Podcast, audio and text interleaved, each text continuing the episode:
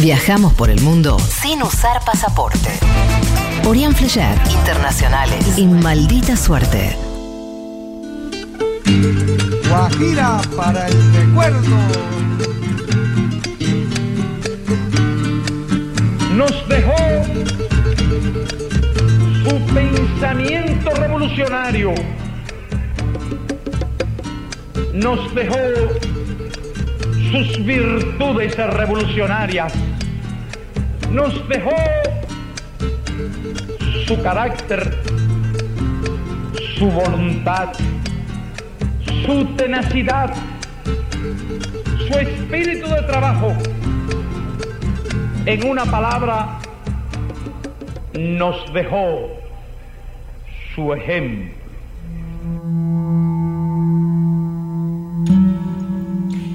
Somos el 10 de octubre de 1967.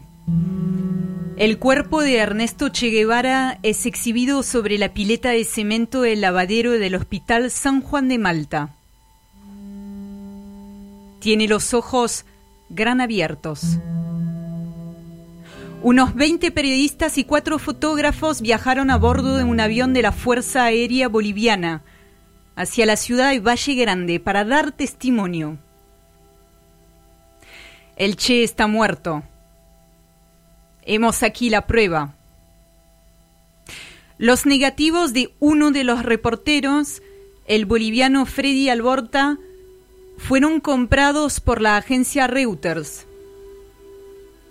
La fotografía de los restos del comandante se reprodujo en la prensa internacional. La semejanza con la pintura de Rembrandt del siglo XVII que inmortaliza una lección de anatomía sobre un cadáver es impactante.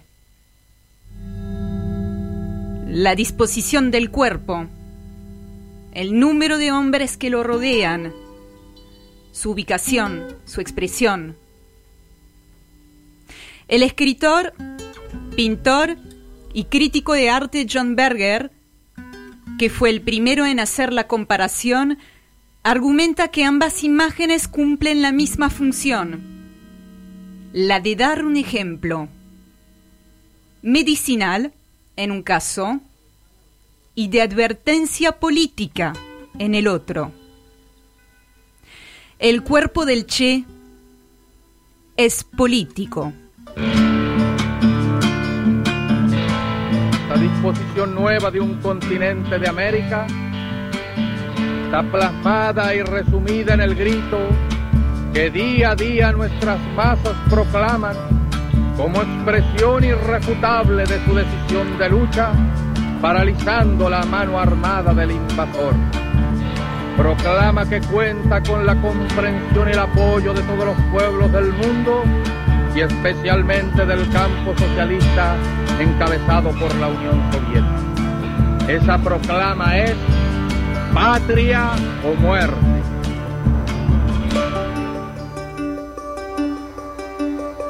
El 7 de octubre de 1967, el Che, que tenía la costumbre de registrar sus campañas en diarios, escribió sus últimas líneas. Estaba entonces en Bolivia, a donde el sentimiento internacionalista de la revolución lo había llevado. Ahí cuenta y voy a utilizar sus palabras, que se cumplieron los 11 meses de su inauguración guerrillera sin complicaciones, bucólicamente, hasta que una vieja, pasteando sus chivas, entró en el cañón en que habían acampado y hubo que apresarla. Que ella no ha dado ninguna noticia fidedigna sobre los soldados, contestando a todo que no sabe y que solo dio información sobre los caminos. También cuenta que Aniceto y Pablito fueron a casa de la vieja y que tiene una hija postrada y una medio enana. Que se le dieron 50 pesos con el encargo de que no fuera a hablar ni una palabra, pero con poca esperanza de que cumpla a pesar de sus promesas. Finalmente cuenta que los 17 salieron con una luna muy pequeña y la marcha fue muy fatigosa y dejando mucho rastro por el cañón donde estaban, que no tiene casa cerca, pero sí sembradíos de papa regados con acequias del arroyo. Al día siguiente, el Che fue herido en combate y capturado. Luego, trasladado al pueblo de Higueras, donde permaneció con vida alrededor de 24 horas antes de ser ejecutado.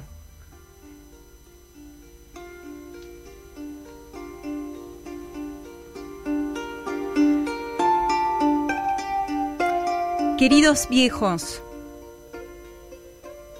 otra vez siento bajo mis talones el costillar de Rocinante. Vuelvo al camino con mi adarga al brazo. Hace de esto casi 10 años les escribí otra carta de despedida. Según recuerdo, me lamentaba de no ser mejor soldado y mejor médico. Lo segundo ya no me interesa. Soldado no soy tan malo. Nada ha cambiado en esencia, salvo que soy mucho más consciente. Mi marxismo está enraizado y depurado. Creo en la lucha armada como única solución para los pueblos que luchan por liberarse y soy consecuente con mis creencias. Muchos me dirán aventurero y lo soy, solo que de un tipo diferente, y de los que ponen el pellejo para demostrar sus verdades. Puede ser que esta sea la definitiva. No lo busco, pero está dentro del cálculo lógico de probabilidades. Si es así, va un último abrazo. Los he querido mucho, solo que no he sabido expresar mi cariño. Soy extremadamente rígido en mis acciones y creo que a veces no me entendieron. No era fácil entenderme. Por otra parte, créanme solamente hoy. Ahora, una voluntad que pulido con delectación de artista sostendrá unas piernas flácidas y unos pulmones cansados.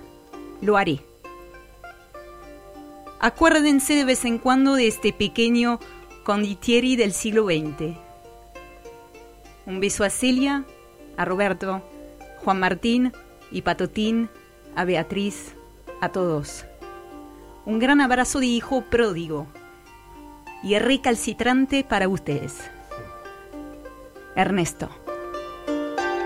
Si queremos saber cómo deseamos que sean nuestros hijos, debemos decir con todo el corazón de vehementes revolucionarios, queremos que sean como el Che